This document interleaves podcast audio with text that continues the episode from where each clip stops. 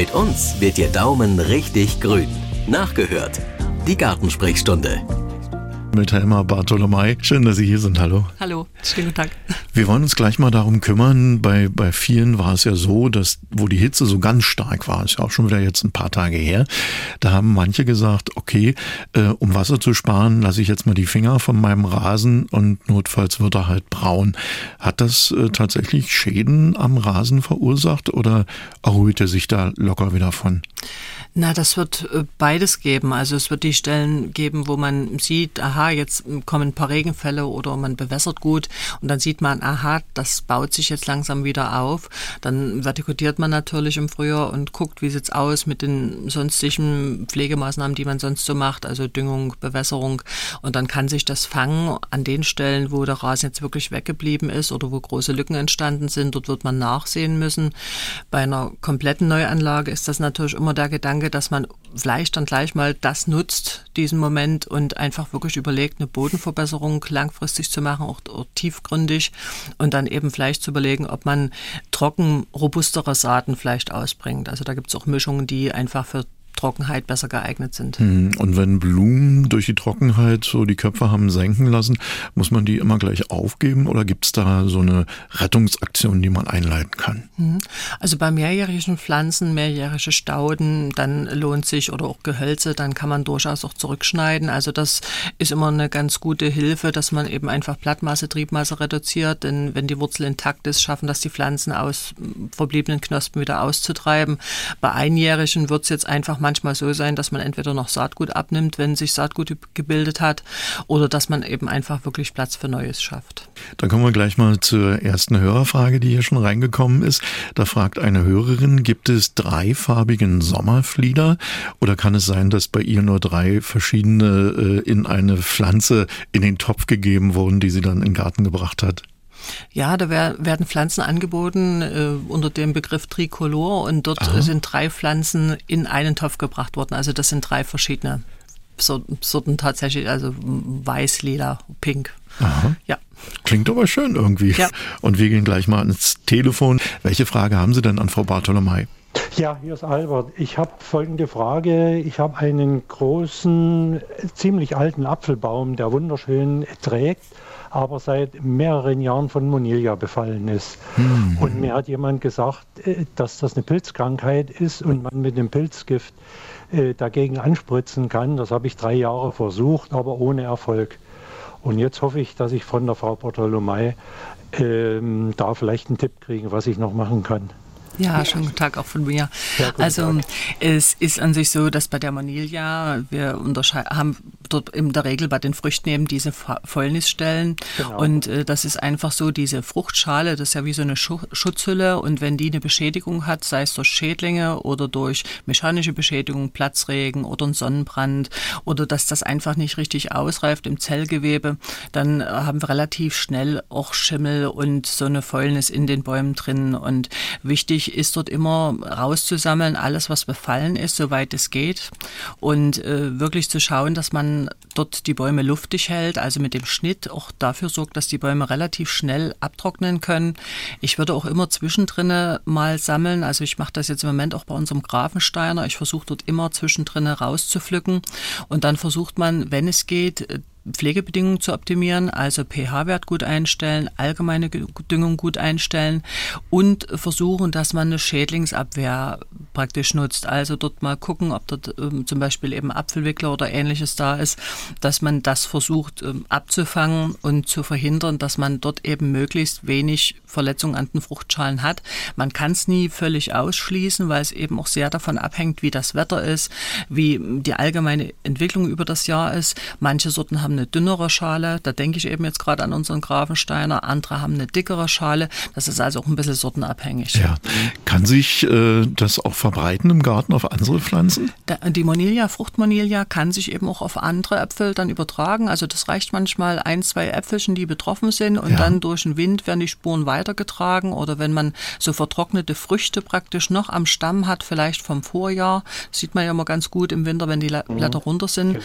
und da ist es eben bei Pflaume, Bei Kirsche, bei Apfel, bei Birne immer ganz wichtig, das noch mit runterzusammeln und auch alles wegzusammeln, was unten liegt, dass man eben möglichst diesen Befallsherd groß wegnimmt dort, wo es geht und dann eben versucht dafür zu sorgen, dass man eben dann nicht aus dem Neubefall, wenn da ein, zwei Äpfelchen betroffen sind oder ein, zwei Pflaumen, Klumpen im Baum hängen, dass man das dann eben nicht mhm. drin lässt, damit sich dann eben nicht so rasend schnell verbreitet. Noch eine Frage, man müsste dann noch alles, was unterm Baum liegt, äh, wegsammeln, das weil von dort dann auch die Spuren weitergetragen werden. Ja, das wäre gut. Also, dass man das wirklich nicht liegen lässt, weil die Pilzspuren, die fliegen durch die Luft, das sind so winzig mhm. kleine mhm. und in Verbindung mit Feuchtigkeit und Wärme hat man eine rasante Entwicklung. Man kennt das aus der Obstschale. Ein, eine Frucht ist betroffen und dann kann man eigentlich zugucken, wie, wie schnell es sich ausbreitet. Genau. Mhm. Ja. Äh, recht vielen Dank. Ich werde mal Ihre Tipps be, äh, berücksichtigen. Mal sehen, ob ich das schaffe. Der Baum ja. ist ziemlich groß. Das heißt, sagen Sie Bescheid, ob es geklappt hat. Ja, Tschüss. Okay, mache ich gerne. ja. hm, Dankeschön. Eine Apfelfrage habe ich hier auch gleich noch in den E-Mails für Sie entdeckt. Aus Öderan kommt die. Hier fragt nämlich eine Hörerin, wie man denn verhindern kann, dass die Äpfel in jedem Jahr immer wieder wurmstichig werden. Ja, also das auch, auch mit sowas, wo eben dann die Monilia praktisch über die Verletzung dann äh, praktisch sich entwickeln kann. Und ähm, hier würde man versuchen, mehrere Faktoren übers Jahr zu machen. Also einmal, wenn jetzt Äpfel da sind, die wurmstichig sind, dass man die eben wirklich sofort wegsammelt, also nicht liegen lässt dort in dem Bereich.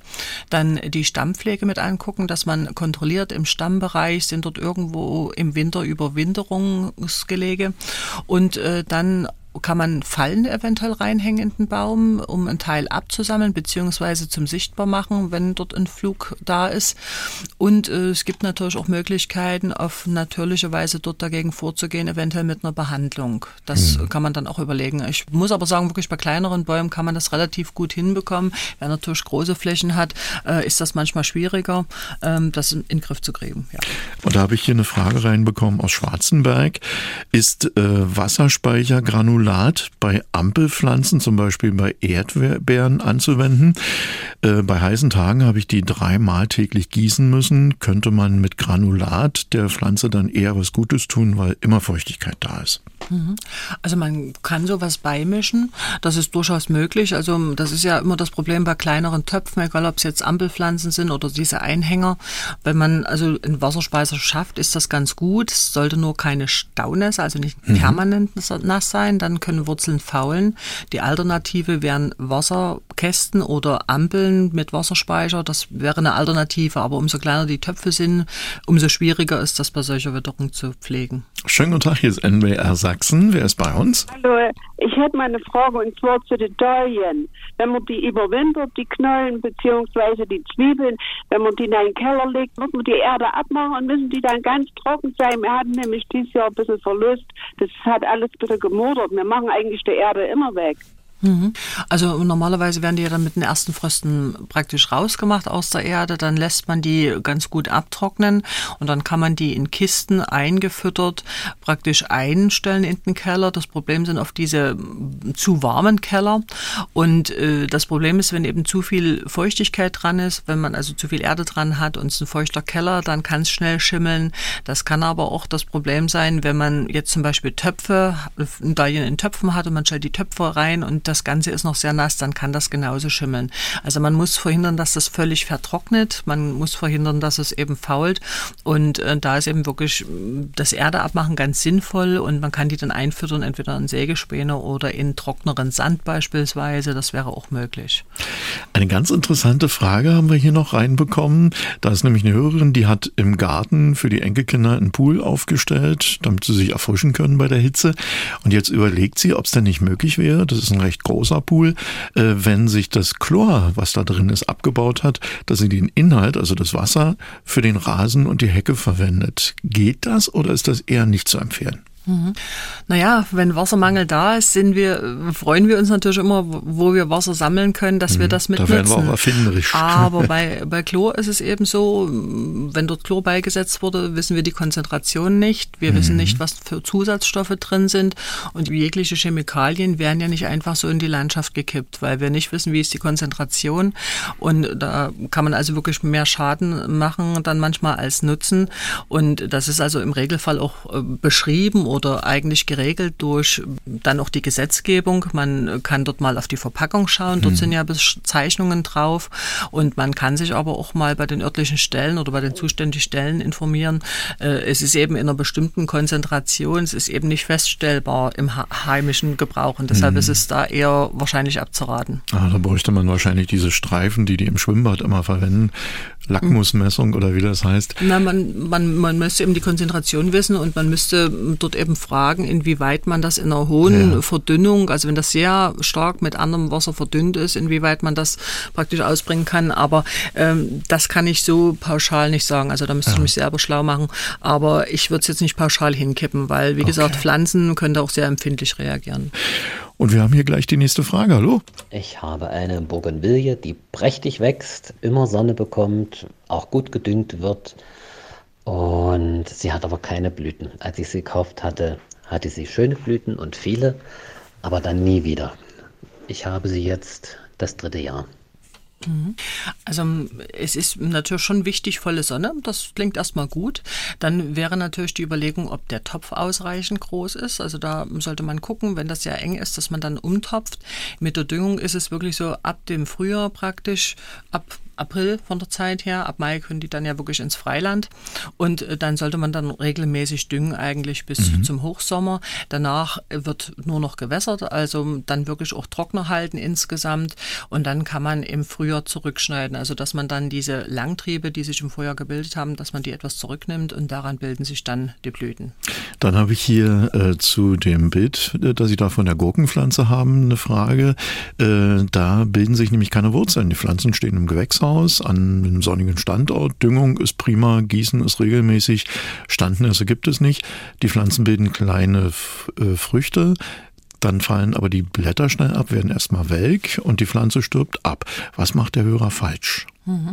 Also wenn, wenn wirklich keine Wurzeln so richtig gebildet werden, ist natürlich die Frage, ist irgendein Schaden im Wurzelbereich, gibt es irgendeine Beschädigung? Also Staunässe hat er ja ausgeschlossen. Mhm. Oder Staunässe verstehen wir jetzt nicht unbedingt, dass permanent dort eine Wasserpfütze steht, sondern das, sondern das reicht schon manchmal aus, wenn das richtig feucht ist und man relativ viel gegossen hat, auch wenn es mal kühler war. Das zweite kann natürlich sein, dass jetzt äh, Pilzkrankheiten reingekommen sind. Das geht ja im Moment auch so, wenn man jetzt merkt, die Nächte werden wieder kühler, dass das dann wirklich relativ schnell losgeht mit Mehltau, echten Mehltau, falschen Mehltau und dann kann die Pflanze auch relativ schnell umkippen. Ansonsten käme auch wirklich noch eine Überdüngung in Frage. Also ah. wenn es dann doch mal ein Schluck zu viel Dünger war, dann verbrennt die Wurzel und dann kann die auch absterben. Hier noch eine Frage zu einer Topfrose. Was kann ich tun, um eine kleine Topfrose für das Freibeet vorzubereiten? Mhm. Naja, also wenn es eine Topfrose ist, ich nehme an, dass sie jetzt schon vielleicht auf dem Balkon steht, dann ähm, ist das schon sinnvoll, sie so bald wie möglich zu pflanzen. Also dass sie wirklich dann in eine gut mit äh, Komposterde vor vorgefertigtes Beet praktisch gesetzt wird und dann im Herbst anhäufeln, ganz normal. Und äh, dann hat die jetzt eigentlich, wenn sie schon draußen gestanden hat, die ganze Zeit die gute Chance, jetzt noch bis zum Herbst die Abhärtung zu machen und dann sollte sie auch noch wurzeln. Wir haben hier noch eine Lilienfrage. Die treiben nämlich Knospen, werden dann aber braun und fallen ab. Sind die Lilien noch zu retten, wenn sowas passiert? Ich kann natürlich das jetzt nicht sehen, weil ich kein Bild dazu habe, mhm. aber was so vom Erscheinungsbild manchmal passt, ist die Lilienfliege. Das ist ein kleiner Schädling und äh, der tut dafür sorgen praktisch, dass die Lilie dann sich nicht entwickelt, oder besser gesagt die Blüte sich nicht entwickelt. Dort äh, gibt es aber leider keine direkten Bekämpfungsmittel. Dort kann man nur konsequent äh, tatsächlich die Blüten ausbrechen und vernichten.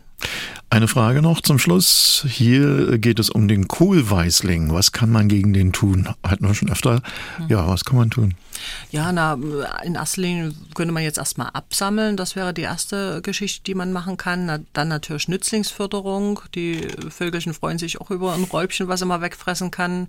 Man kann zum Teil versuchen, mit einer Mischung aus äh, klein gehackten Kräutern und Gesteinsmehl dort ein bisschen hinzustreuen. Es gibt aber auch biologische Raubenspritzmittel. Für heute vielen Dank an Helma Bartolomei. Gerne. Radio im Internet. Sie können aber auch das Original hören. MDR Sachsen.